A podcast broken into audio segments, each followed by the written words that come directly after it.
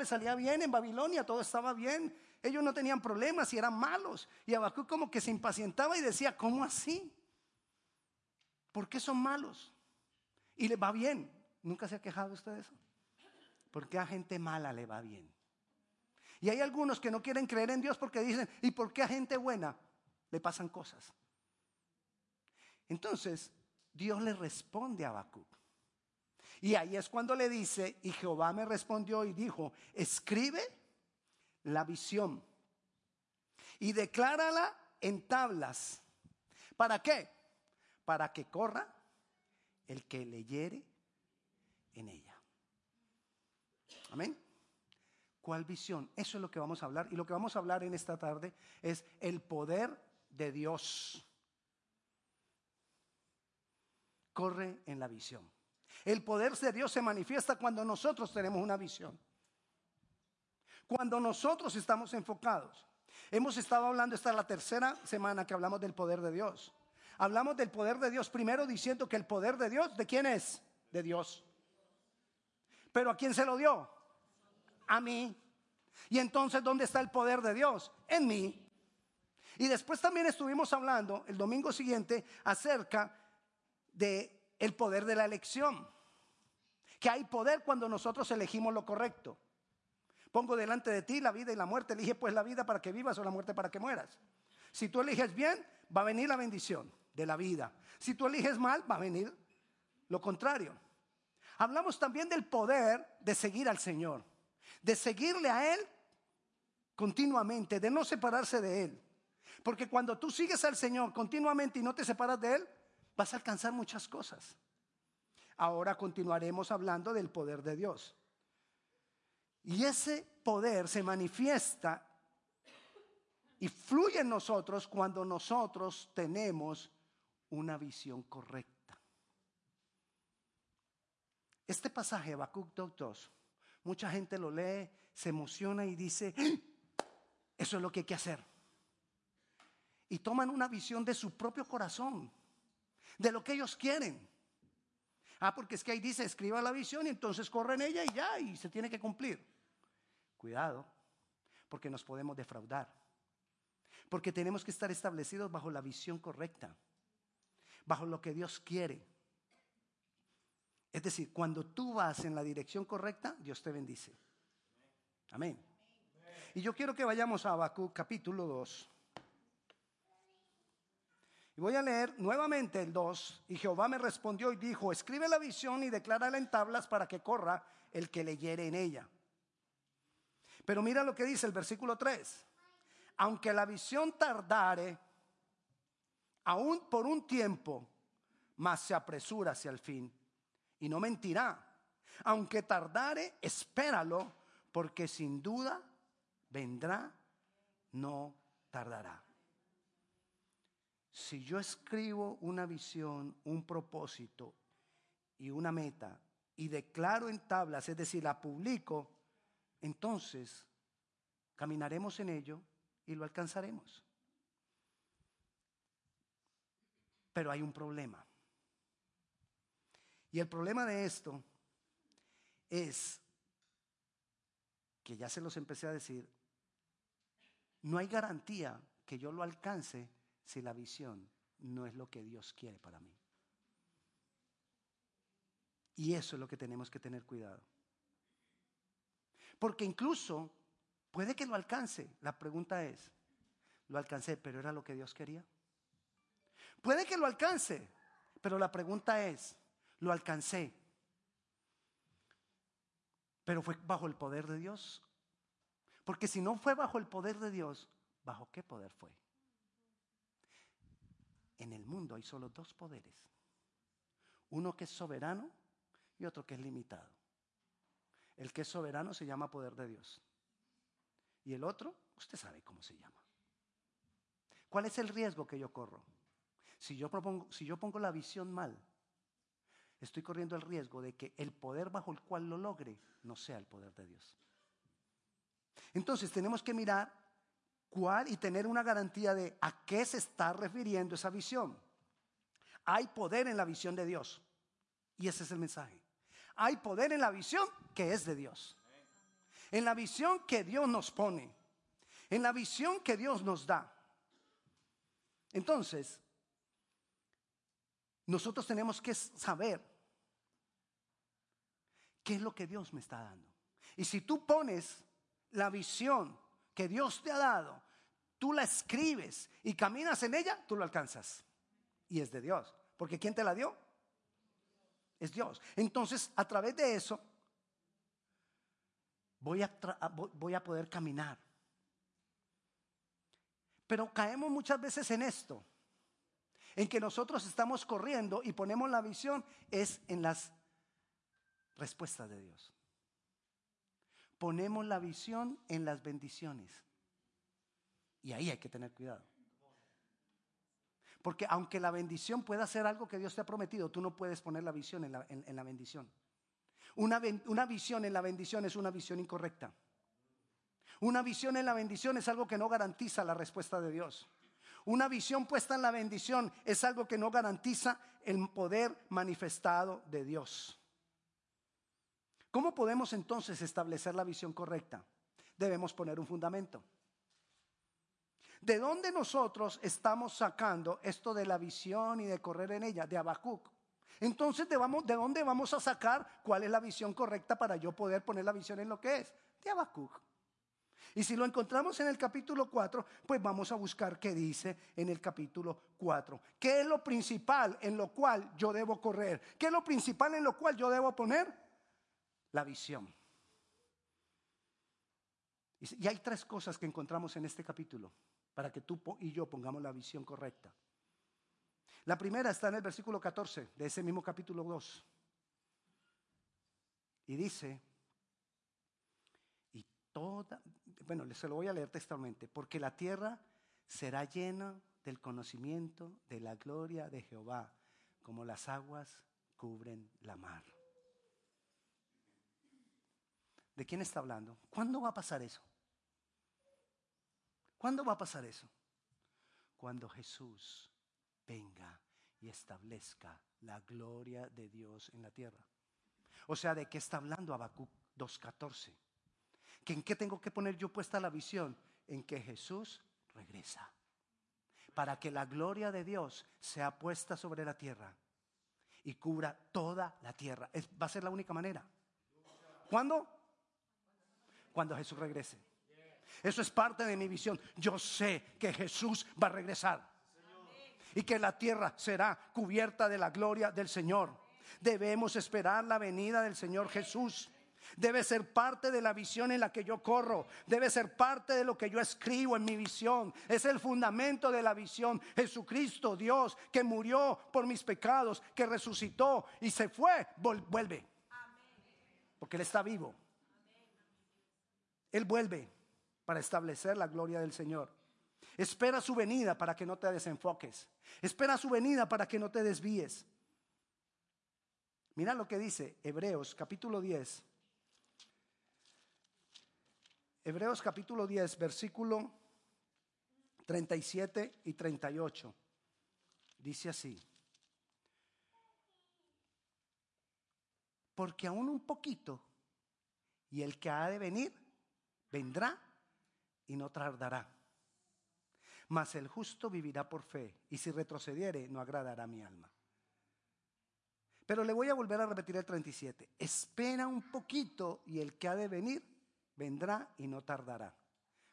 Guárdeme esa expresión ahí. Volvamos a Habacuc, capítulo 2, versículo 3. Aunque la visión tardare aún por un tiempo, más se apresura hacia el fin y no mentirá. Aunque tardare, espéralo, porque sin duda vendrá, no tardará. Está hablando de lo mismo. ¿Y de quién está hablando Hebreos? De Jesús. Entonces, ¿de quién está hablando eh, Habacuc? De Jesús. Entonces, ¿de ¿cuál es la visión de que está hablando Habacuc? Jesús es la visión. Jesús es mi visión. Jesús debe ser en quien yo tengo puesta la mirada, que Él vino y Él va a regresar. Camina en eso y verás poder de Dios. Camina en que Dios, en que Jesús va a regresar y verás poder de Dios. ¿Cuándo? Pronto. Espéralo. Porque aunque, tardare, se cumplirá. Y Jesús va a venir. Yo aspiro verlo.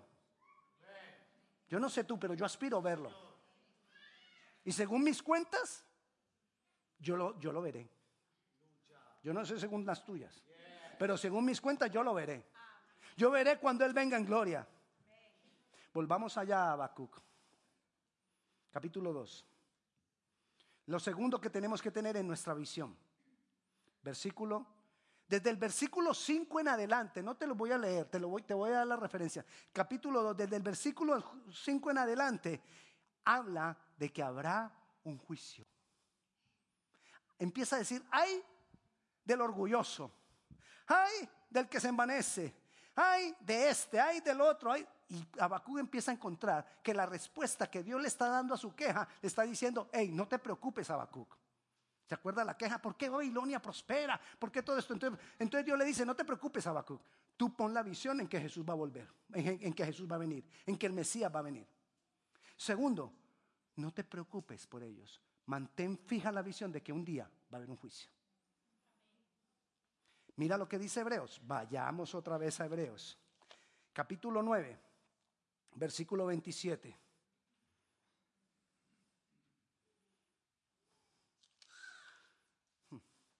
Me estaba equivocando y estaba abriendo el 10, 27 y, y es aterrador. Dije, ¿cómo así? Qué susto. Dice, de la, el 9:27, y de la manera que está establecido para los hombres que mueran una sola vez y después de esto, todos los hombres iremos a un juicio. Así sea salvo, todos iremos a un juicio. La diferencia es que unos irán a un juicio para condenación, los que no han creído. Y otros irán a un juicio, a un juicio para bendición los que han creído. Pero todos estaremos en un juicio. Todos tendremos que dar cuenta de lo que hemos hecho. Unos darán cuenta de qué? De lo que hicieron para ser condenados. Pero otros darán cuenta de lo que hicieron para saber si recibe o no recibe mayor bendición. Pero todos estaremos en un juicio. Ninguno va a estar en los dos. O está en ese o está en este pero hay un juicio. Y en el juicio daremos cuenta de lo que hicimos y de lo que dejamos de hacer. Para bien o para mal. Pero hay un juicio. No te preocupes por el que prospera. Hay un juicio. Preocúpate por ti. Yo no me voy a preocupar por el malo. Yo me voy a preocupar por mí. Pastor, está siendo egoísta. Me refiero a que me voy a preocupar por mí no de cuidar de mí mismo, sino de cuidar, de no desenfocarme. La visión, uno, que el Señor regresa. Dos, que hay un juicio.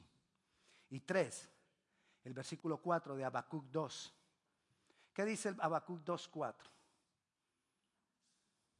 Dice, he aquí aquel cuya alma no es recta se enorgullece, mas el justo por su fe vivirá. ¿Cuál es entonces mi visión? Jesús va a regresar. Ah, va a haber un juicio y yo voy a estar en uno de ellos. Pero mientras eso ocurre, eso ocurre, voy a vivir por fe. Esa es la visión fundamental que nosotros debemos tener. Voy a vivir por fe. Pero la palabra fe ahí, en el original, no es la misma palabra fe que está en el Nuevo Testamento de faith. No.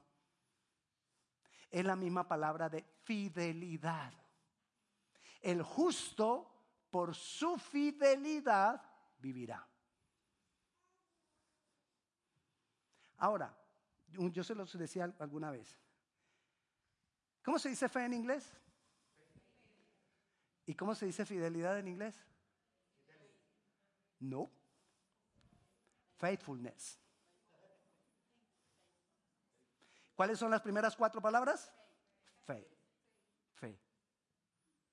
Porque fidelidad es la acción de la fe.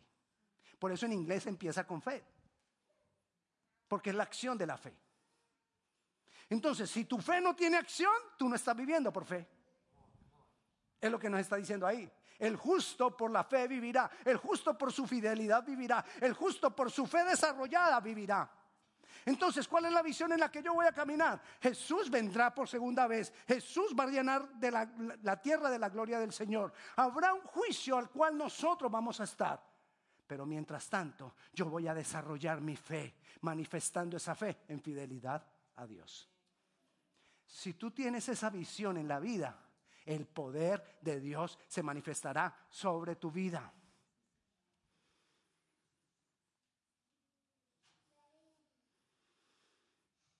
Si yo corro en estas tres cosas, ¿cuáles? Jesús viene, habrá un juicio y voy a vivir por fe. Si yo camino en estas tres cosas, si yo corro en esas tres cosas, eso era lo que le estaba diciendo Dios a Bakú. Escribe la visión. Y el que le aliyere y corre en ella, va a obtenerla. Amén. Abacú la escribió. Pero la gente toma el primer pedacito y se queda con el primer pedacito porque es lo más fácil. Pero ¿cuál es el consejo que nos da Pablo? Corre, pero corre de manera que alcancéis la bendición. Los atletas corren en el estadio, nos decía Pablo, por una, por una corona que se corrompe. ¿Qué es una corona que se corrompe? lo que, se deja, lo que deja de ser. Muchas veces nosotros corremos tras la bendición y un día las bendiciones dejarán de ser. ¿De qué bendiciones hablando? Hablamos. Carro, casa, beca, no, bueno, beca. Carro, casa, dinero, bienestar. Un día eso va a dejar de ser. O sea que esa corona es corruptible. Así te la de Dios, pero va a dejar de ser. ¿Cuál es la incorruptible? Cuando tú tienes la visión en Él. Eso no va a dejar de ser. Eso no se acabará nunca. Pero a través de eso es, se manifestará el poder de Dios. Las bendiciones se van a acabar. Entonces, ¿cuál es el consejo de Pablo? Corre de tal manera que lo alcancéis. ¿Y cuál es la manera en que lo voy a alcanzar? Encontramos tres cosas en la visión que escribe Habacuc. Jesús viene, habrá un juicio y voy a vivir por fe. Cuando tú corres en lo que debes correr, sobre la visión que debes correr, ahí se manifiesta el poder de Dios. No corras tras la bendición. Corras, corre tras la visión que es de Dios.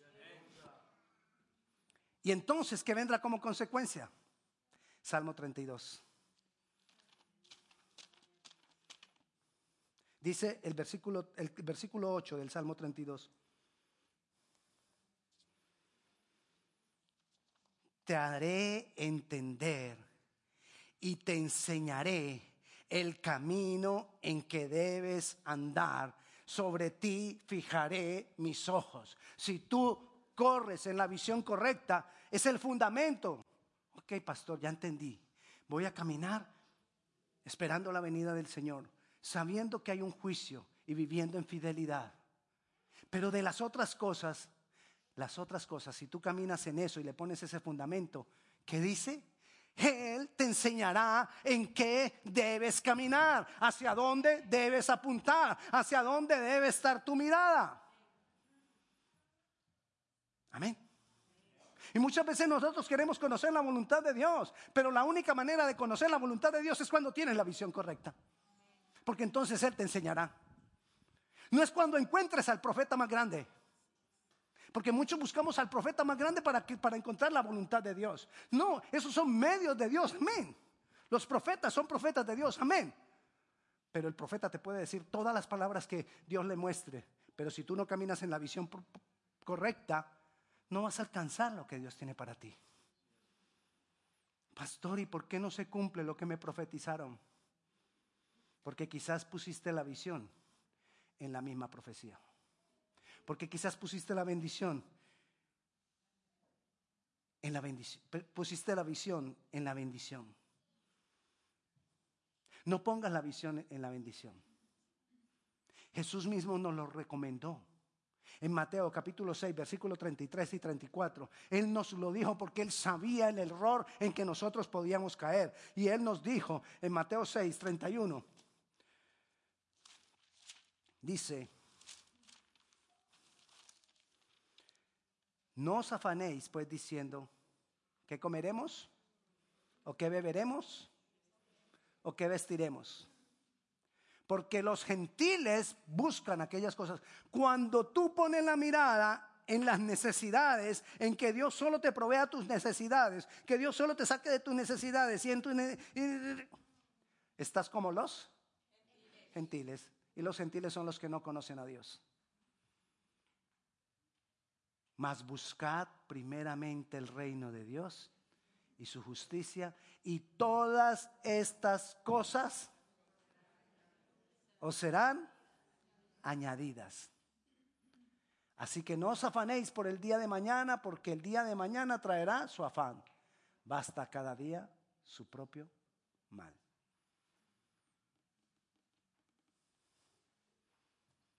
Si tú vas tras la bendición, vas mal. Pero si tú vas tras la visión que es, esas bendiciones vendrán sobre ti son añadidas. Es más, como estamos hablando de correr y correr en la visión. Entonces, no corras tras las bendiciones. Corre tras la visión. Porque mira lo que nos dice Marcos, capítulo 16.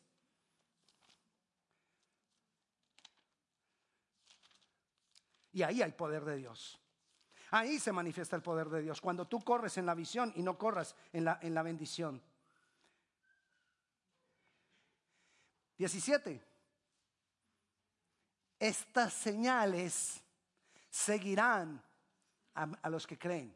Hey, no dice que yo voy a seguir las señales. Dice que las señales me seguirán a mí. Yo seré como un imán para las bendiciones de Dios. Yo no tengo que ir tras de ellas, sino que si yo voy por la visión correcta, ellas me van a seguir y me van a alcanzar. Y lo más hermoso de cuando las bendiciones me alcanzan, porque tengo la visión correcta, es que las bendiciones me alcanzan en el tiempo oportuno. Aunque tardaren, llegarán. Y llegarán en el momento preciso, en el momento que es, ni antes ni después. Y si no han llegado, es porque tú todavía puedes. Porque Dios nunca va a dejar que seas tentado más de lo que tú puedes resistir. O sea que si no ha llegado la bendición, no te preocupes, puedes. Si no ha llegado la respuesta, o preocúpate, porque quizás has puesto la, la visión en la bendición. Y por eso no llega. Estas señales seguirán a los que creen. En mi nombre echarán fuera demonios, hablarán nuevas lenguas, tomarán en las manos serpientes y si bebieren cosa mortífera, no les hará daño. Sobre los enfermos pondrán las manos y estos. Aquí dice lo que hemos leído en Mateo capítulo 6, 31 al 34 y lo que hemos leído acá es todo lo contrario a lo que muchas veces nosotros hacemos. Porque ponemos la visión en las bendiciones y no ponemos la visión en lo que es. Jesús viene, va a haber un juicio y yo voy a ser fiel a Él mientras tanto. Voy a caminar, voy, voy, voy a caminar en fe. No sigamos las señales. Poder de Dios es que las señales me sigan a mí. Eso es poder de Dios. Cuando las señales me empiezan a perseguir y vas por un lado y, ay, una bendición de Dios. Y vas por otro lado, otra bendición de Dios. Y las bendiciones de Dios empiezan a volver en ti cotidianas. Donde a veces tú no tienes que pedir, las cosas llegan. A veces nuestras esposas nos dicen, vaya, diga, hable, pida. Porque ellas son más, más, más rápidas que nosotros. Y nosotros, no, pues esperemos, vamos. No, ya. Debemos pedir. Amén. Pero si tenemos la visión correcta, las cosas llegarán. Pide, pero no te preocupes por eso. Porque llegará. Descansa en Dios. Pon tu paciencia en Dios. ¿Cómo se manifiesta entonces el poder de Dios? Cuando corres en lo que tienes que correr. Y cuando dejas de un lado las bendiciones. Ahí se manifiesta el poder de Dios. Ahí hay poder de Dios. Ahí el poder de Dios obra. Pero recuerda, yo tengo que mantenerme en la visión correcta. Yo no me puedo quitar de la bendición de agradar a Dios. Y pídele que te enseñe lo adicional. Pero porque tengo puesta la visión en lo que es. Porque tengo puesta la visión. Jesús, tú vienes. Jesús vendrá. Y es pronto. Si uno se pone a analizar las señales, es pronto. Quizá mañana. Quizá esta noche. O que Jesús de pronto no venga, sino que nos vamos con Él. Me dormí y me morí. Y ya. Pero tuve la visión correcta. Y Dios va a agradarse en la partida de los que le aman. Pídele al Señor. Ahora, entonces, ¿qué hago, pastor? Entonces yo no puedo hacer nada por las bendiciones. Si tú tienes la visión correcta, cuando ya tú tienes la visión correcta, entonces tú empiezas. Recuerda lo que una vez te expliqué. La diferencia entre los hijos y las criaturas. Los hijos de Dios son los que tienen derecho. Las criaturas de Dios no tienen derecho. Suena duro, pero es verdad. Es lo mismo ocurre en tu casa y tú no eres un padre malo. Pero lo mismo ocurre en tu casa. Lo que hay en, en, el refrigerador de tu casa, los juguitos que hay allá, los heladitos que hay allá, ¿para quién es? Para las hijas, ¿no? El esposo no se come esos juguitos chiquitos, no los toma el esposo. El esposo se toma unos que son así, pero los pequeñitos, los pequeñitos son de los hijos. Y tus hijas te piden cada que van a abrir el, eh, abrir el refrigerador, mamá, ¿puedo agarrar un juguito? No, ellas saben que esos juguitos son de ellas porque son hijas.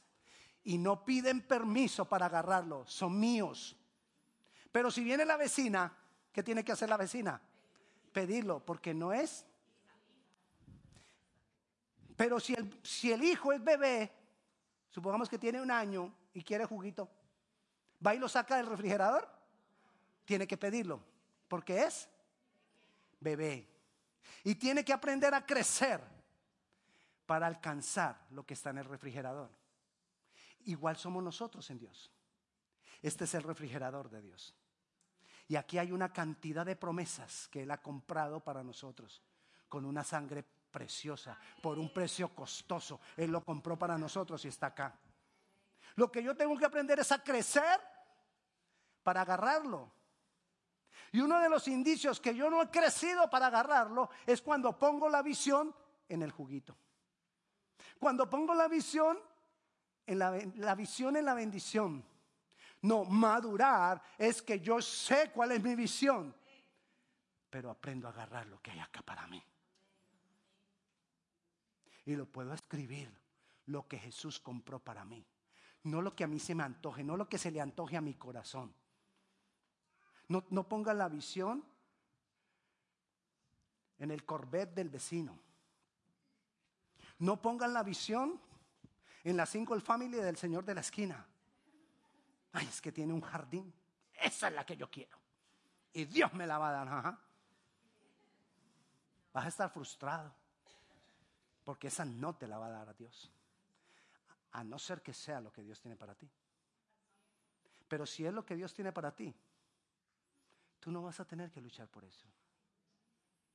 Entonces muchas veces vivimos pisando y, tomando lo que quiere nuestro corazón. No, es lo que Dios ha dicho, lo que Jesús compró para ti. Puedes escribirlo, caminar en eso, pero porque ya tienes un fundamento. Mi visión está en Dios. Jesús viene. Hay un juicio y yo voy a vivir en fidelidad. Después de eso, tú puedes seguir edificando. Tú puedes seguir estableciendo cosas en las cuales vas a correr que han sido compradas por Jesús para ti.